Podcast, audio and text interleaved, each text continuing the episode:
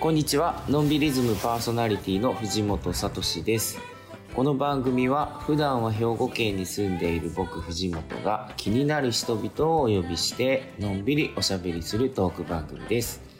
今週はのんびり編集部のやぶちゃんと2人でお送りしていきます。こんにちは、のんびり編集部の矢吹文子です。本日も秋田と兵庫をズームでつないでお送りしています。お願いします。あのですね、藤本さん、私ついに新米の咲き誇れをあ。先日食べました。おおついにですか。えー初めてはちょっと私は飲食店でいただきまして土鍋で炊いたあの米をいただきましたら大変美味しかったですね。ああそうやっぱり美味しいんだね、蓋を開けるともう米がこうねビーって立ってて 整列するように立っていて真っ白です。粒もめちゃくちゃ大きくて、うん、なんか程よい粘りと甘みですごく美味しいです。へうん。えそうか、うん、なかなかでもそうなんですね。秋田の人でもまだ食べれなくて。そうですね。ちゃんもようやくじゃあ飲食店ではい。提供されたやつをいただいたってことですね、はい、その後ちょっとあの頑張って購入することも叶ったんですけどなかなかねみんなまだ食べれてないっていう人の方が多いですけども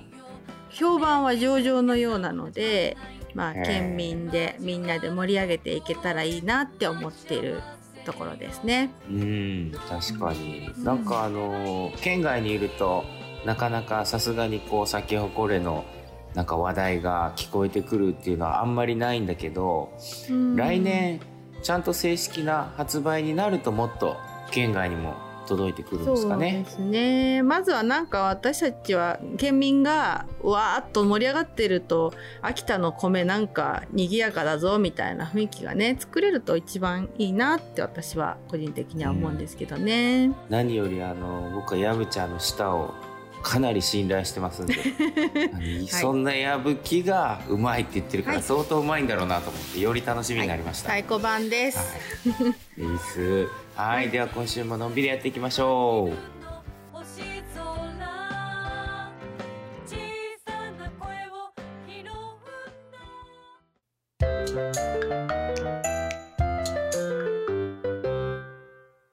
今日も素敵なゲストをお招きしています。はい、本日のゲストはにかほ市の漁師佐々木和成さんです。よろしくお願いします。よろしくお願いします。ではやぶちゃんプロフィールをお願いします。はい。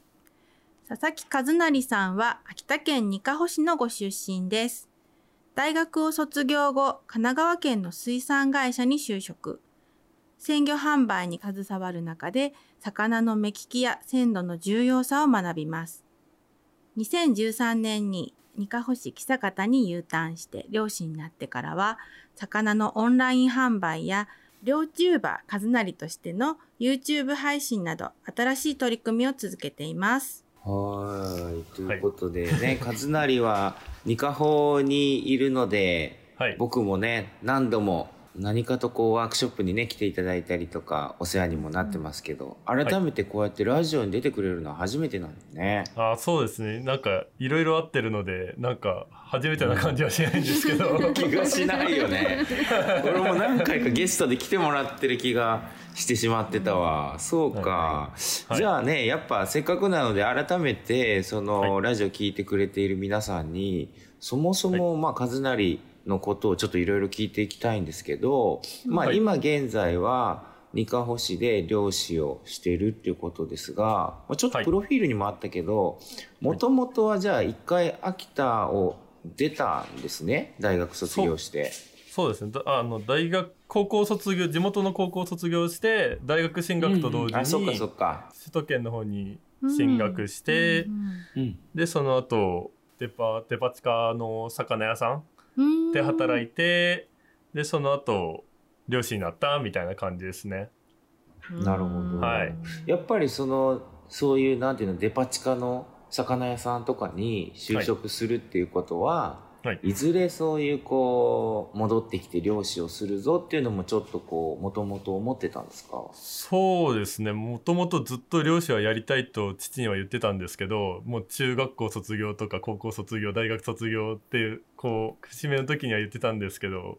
その時にはやっぱり視野が狭いとかうん。あまだまだちょっと経験が足りないから漁師はならないでちゃんと他のところで経験を積んで視野を広げた方がいいみたいなことも言われたし自分自身もなんか漁師に逃げるみたいなところもあったと思うんですよね。就活とかうまくいかない時とかあったりしてあ俺には漁師があるからまあいいやっていう逃げも多分父は見透かされていて。うん。で他でちょっと厳しい思いとかちゃんと鉄は熱いうちに打てじゃないけどちゃんと叩かれていろんな視野を広げるみたいな経験を積んでこいっていうのでそういうふうなことになったんだと思います。そうかいいアドバイスですね。それはだからお父さんとかが言ってくれたってことですか、そうですねお父さんがそのまま言ってくれた父も若い時には遠洋漁業とかでいろんなところに行ってオホーツクとか鮭とか取ってたらしくていろんなところを見て経験を積んだっていううん。ことがあるから僕にもなんかうん。ここ地元だけじゃなくて違うところに行っていろんな世界を感じた方がいいっていうのもあったんだと思います。なるほどね。えーじゃあそんな和成がその帰ってくるきっかけは逆にどういうところだったんですか？帰ってくるきっかけは魚屋さんを1年ぐらい魚屋さんになって1年経つあたりにちょっと父が病気で亡くなってしまってあでその時にやっぱりこう父がいないけどは母はまだいるのでそそういう親の面倒とかやっぱりこう漁師になりたいっていう思いは強かったのでやっぱこのタイミングで帰ろうかなっていうことで父と一緒にやってた人に漁師になりなりたいですって言って漁師になったみたいな感じですね。そうか。おはい。父さんがじゃあ若くして亡くなってしまったことが一つやっぱ大きなきっかけだったんですね。そうですね。もうもともと小さい時から僕自分はもう親と一緒に漁師になって父の技を習うもんだと思ってそうん結構やってきたんですけどそれができないのはちょっと今でも心残りではあるかなみたいなこところは時々ありますね。そうだったのかお父さんへの憧れっていうのは逆に募るばかりっていうなんですね。すね やっぱり帰ってきてからもやっぱ父の人望はあったんだなみたいなことはすごい経験することもあるので、お前の親父が生きてればなとかどんだけ喜んだんだろうなとか、やっぱりそういうこととかやっぱ父が人望あったからこそ僕も可愛がられてるところはあると思うので,、うんでそういうのもやっぱり恩恵はあるなっては感じますね。うん。お父さんってどんな漁師さんだったというのはなんか小さい頃に見てに憧れみたいなのは。憧れまあ家ではぜもう漁師楽しいみたいな感じで帰ってきてたので、口も言わないしう、んっていうところがあったのでなんか漁師って楽しいんだなかっこいいんだなっていうのは思あったんですけど、うんやっぱり毎日のように酔っ払って帰ってくるので の漁師のお父さんは。うんうん。うんうん。すごいいそれはそれで嫌だったなみたいな。でもやっぱりそう、うん。仕事のところはやっぱり男の腕一つで頑張ってたところはあると思うので、うん。そこはすごいかっこいいなみたいな、うんうんうんすごい思ってましたね。生活のリズムがね めちゃめちゃ朝早いじゃないですか、まあそうですね。他の人からこれそこれねみんな意外とだからこう、まあ、もちろんいろんな漁によってね漁師さんによってもその時間帯とか違うとは思うんですけど和成の場合は大体その日々の流れってどんな感じですか、何時に起きて何時に寝てっていう。わあやあの僕たちはあのき太陽が昇って仕事が始まって、うん。で沈んだ沈む夕方に仕事が終わるみたいな感じ。1年でこうか始業時間が変わるみたいなとところがあって今の時期だと8時ぐらいに出てで鮭を取ってで1時間ぐらい9時とか10時ぐらいに帰ってきて箱詰めしてでそこから網の仕事とかして昼昼ご飯を食べてで昼からもう一回網起こしに行ってでそこから箱詰めしてまた網仕事して3時4時で解散みたいなうん。感じでありますね今の時期だと。ど。でもっと早くなってくると春とかだと4時とかそれぐらいに出港してみたいな漁法がまた変わるんですけどそういう風になってきますね。じゃあ取る魚によって、まあ、漁法が変わって伴って時間も変わるっていうことなんね。そうですね。自然に合わせて自分たちの時間も変わっていきます。うーん。じゃあ今の朝8時に船を出すっていうのは結構遅いぐらいの時間。そうですね。もう楽だなみたいな感じですね。うんそう。でもうなそうだよ夏だともう3時半とか4時ぐらいにこう出ていくので起きるのがもうちょっと自分の体を起こすために2時半ぐらいに起きてみたいなそこからこう準備を始めるみたいな感じになっていくので。なるほど。でもなんか漁師の世界って本当にその改めてこう知らないことが多いなと思ったんですけど、例えば今ねちょっと言ってくれてたなんか流れを説明してくれてた中でなんか聞き慣れないワードがあったんですけど、えっと、網起こしって何ですか？網起こしはあの僕がやってる漁法が定置網っていううん。漁法なんですけどその仕掛けたらその場所を変えないみたいな日によってそのずっと3ヶ月は3ヶ月その場所に置いておいてで網に溜まった魚を回収しに行くっていう感じなんですね。でそれで回収しに行く時にあの網は取らないんですよ。網は取らないで網をたぐってって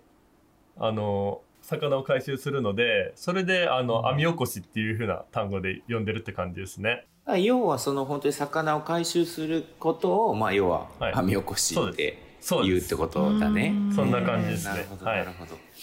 それすら知らないですよね。すいません専門いや用語いやいやいや。そうだね本当にいかに知らないかだし、うんで今はやっぱり今はというか和成の場合はそういうこう定置網っていう、まあはいずっと網が定まってある状態だけそど、うですね。なんていうんだっけ引き網あ底引き網。底底引きとかね、はい。うん。だとはいまた全然違うわけだもんね。こうずーっと移動していくわけそうですそうです、ね。もううん魚を取りに行くって感じなので、僕たちは待って魚が来るのを待つっていう感じなので、うん。で当然それによって取れる魚も違ってくる。そうですね。そ漁法によってなので。底引きの人たちは今だったら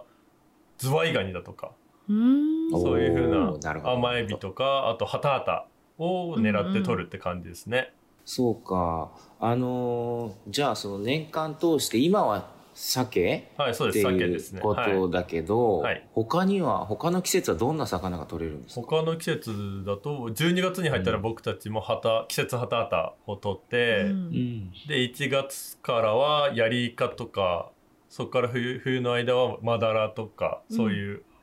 魚を取って、春になってくると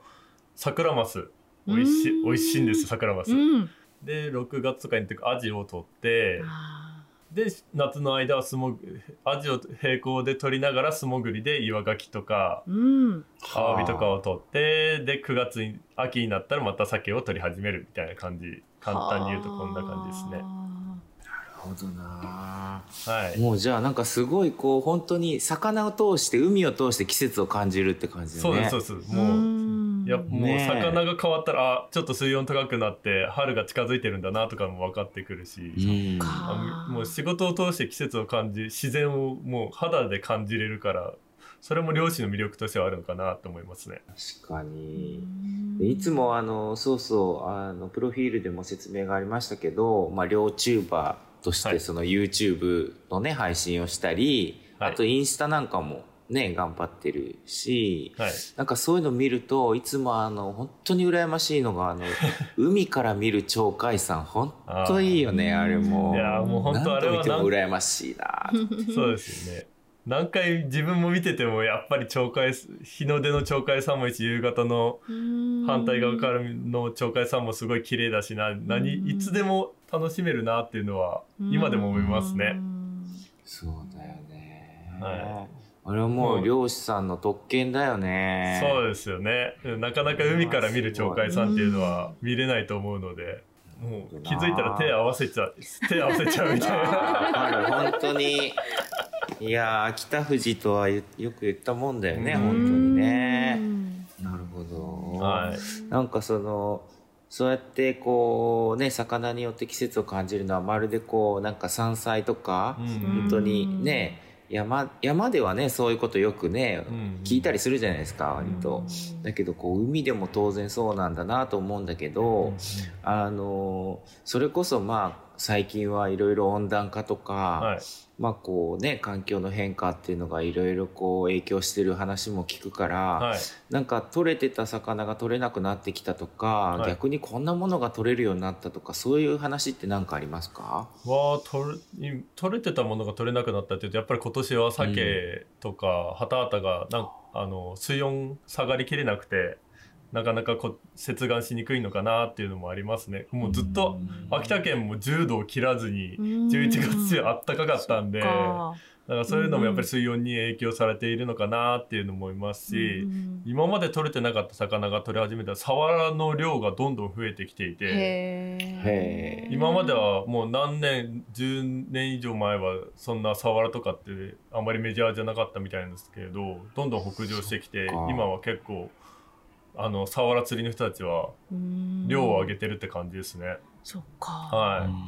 い。でこの間ニュースでもハタハタが全然取れないみたいなのも言ってて はい。取れたよ一匹みたいなのが見出しになっててびっくりしましたけどね変わってきてるんですね。ちなみにそのまあ YouTube とかねそういはい。うこう配信をやるっていうのは、はい。まあ地元の漁師さんとかにとったらなかなか最初は斬新なことだったんじゃないかなと思うんだけど、はい。そもそもそういうこうオンラインでのこととかなんかそういうのを始めようとしたきっかけというかそれはどういう動機だったんですか？はももともと趣味で動画の編集とかはやっててそれ何かこうできないかなってモヤモヤしてた時にニカホの他にで矢吹さんとかがちょっと、うん。ゆ両チューバーやってみない？みたいな。提案もあって、ああ確かにそれもちょっとやりたかったことだしなと思ってちょっと背中を押してもらったみたいな感じでこう始めさせていただいてって、うん。でこうやっていくとその並行でオンライン販売も始めていてでその時にあの取った魚がどのよどこで取れたとか誰が取っているかっていうのを見てもらいたいなと思ったのでこう商品をこう発送した時のメッセージにこの YouTube のチャンネルをあのリンクを貼ってこう見てくださいねみたいな。ってなるとやっぱりこの鮮度感もわかるだろうしどんな人が撮ってるかとかって見た方が安心にもつながると思うのでそういうふうにややっていて魚屋の経験もあるのでその食べるところまでちょっとフォローしたいなと思ってさばいてるところとかもこう YouTube に上げたりしてこう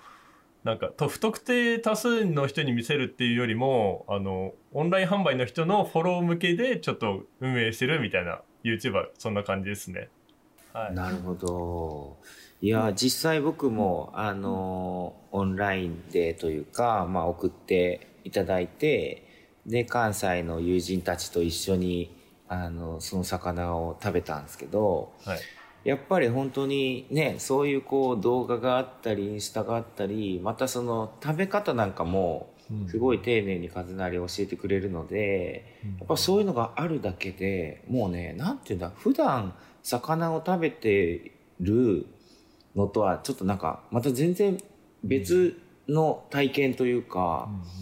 でも本来こういうことだよなっていうのをすごい改めて感じたんですよね。実際でもその動画を見たり、はい。オンラインで買っている人たちの反応反響というのはどういうものがあるんですか？わあやっぱり新新鮮っていうのはすごいあって、その初めてこんなに美味しいアジを食べましただとか、うんうんうんであとこう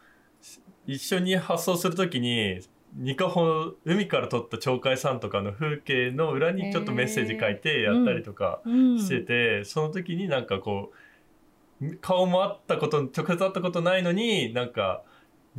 知り合いから来たみたいだよねみたいな、っていうことを家族と喋ってすごいいい時間になりましたとかって言われるのはすごく嬉しいなと思いますね。うん。今まで私そういうダイレクトにはい。自分の魚がどうなったかなんて分からなかったわってことかんないですすでよねわかんないです。もう、今までずっとわかんなくてモヤモヤしてて、うん。あこの魚って誰が食べてんのかなとか、うん。誰かこう食べてし幸せではないですけどなんかすごい前向きになれてる、誰かのためになってるかなっていうのは見えなかったんですけど、そういうことをやってからああこう自分の仕事って誰かのためになってるし尊いんだなっていうのを改めて実感できて、ちょまでそこからいろんなこともやりたくなってきてみたいなエネルギーになってますうね。ん。もはやあれじゃないですか。和成だけじゃなくてやっぱ当然同じ船に乗ってる皆さうんん。もなんかそういうこう今まではねその届かなかった消費者の声みたいなものを和成通して聞こえてくるからやっぱ喜んでくれてるんじゃないですか？そうですね。やっぱりこう照れくさそうにしてますけど。やっぱり喜んではくれてますしこう僕がやりたいって言ったことを全部こういいよって手放してやってやらせてくれるのでめちゃくちゃありがたく思ってますね。確かにそうだね、はい。やっぱりそのまあそれこそねお父さんの信頼というか、そういうのもうん。きっとあるんだろうなと思うけどやっぱりその海の世界って今ね楽しくすごくこうなんか気持ちいい風景だったりとか、そういうことをねあの話してくれるけどなんか一方でねやっぱり厳しい部分とか、はい。あの本当に大変なところがいっぱいあるから、うん。なんかね本気である種命がけの部分もあると思うし、だからこそなんかちゃんと守んなきゃいけないこととか、ここはちゃんと筋通せみたいなことってたくさんね僕らが見えないところであると思うんですよ。だからそういう中で新しいことをやろうっていうことに対してなかなかこう「うんいいよ」ってなんか簡単には言えない世界だろうなと思うんだけどなんか結果的にねそれをやらせてもらえてるっていうのがやっぱ改めて周りの人も含めてすごいなってそうですね聞いてて思いましたね。うんとても恵まれた環境でやらせていただいてるなと思います。でも実際動いてて、はいあの変わっていってるのが少しずつわかるから、はい、あのいいよってあと乗っかってみようかなって、うんあの皆さんも思ってるかもしれないねですよね。そう思ってくれてるとありがたいですね。うんなんかね和成の周りにも他にもね若い漁師がニカホにはね今、はいいたりするし、はい、どんどんそういうふうにこう漁師さんが若返っていけばいいですね。そうですね。それによってなんかいろいろまた価値が上がっていけばいいかなっていうのも思いますね。なんか今後これはやっていきたいなとか今こんなこと考えてるっていうことってあったりしますか？は今ちょっとコロナのもう影響もちょっとなくなってきたので直接あのお魚さばき教室をやりたいなみたいなと思っていてちょっとこうなんだろうな。やっぱりこうさばく動画を見るけど実際にさばくところを教えてもらわないとうまくさばけないよねっていうところがあると思うので、そういううん。魚のハードル、魚を扱うハードルも下げたいですしあと、秋田県民の人が秋田県産の魚を食べる機会ってなかなかないよねっていうところを最近ちょっと気づいたので、そこでもう何かこう届けることができればいいのかなっていうのは思いますね。ああなるほど。最高だ、それはもう絶対やってほしいし俺も絶対参加したい、ぜひねニカホの他にも含めてはい。なんかやってもらえたら嬉しいなって思います、ぜひお願いします、はい、お願いします。ということで、えー本日のゲストはニカホ市の漁師佐々木和成さんでしたありがとうございましたありがとうございました。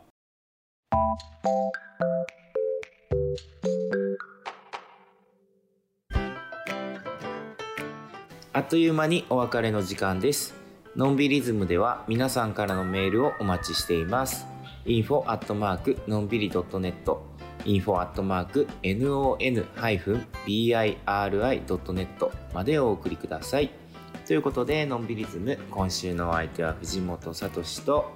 矢吹文子でした。さよなら。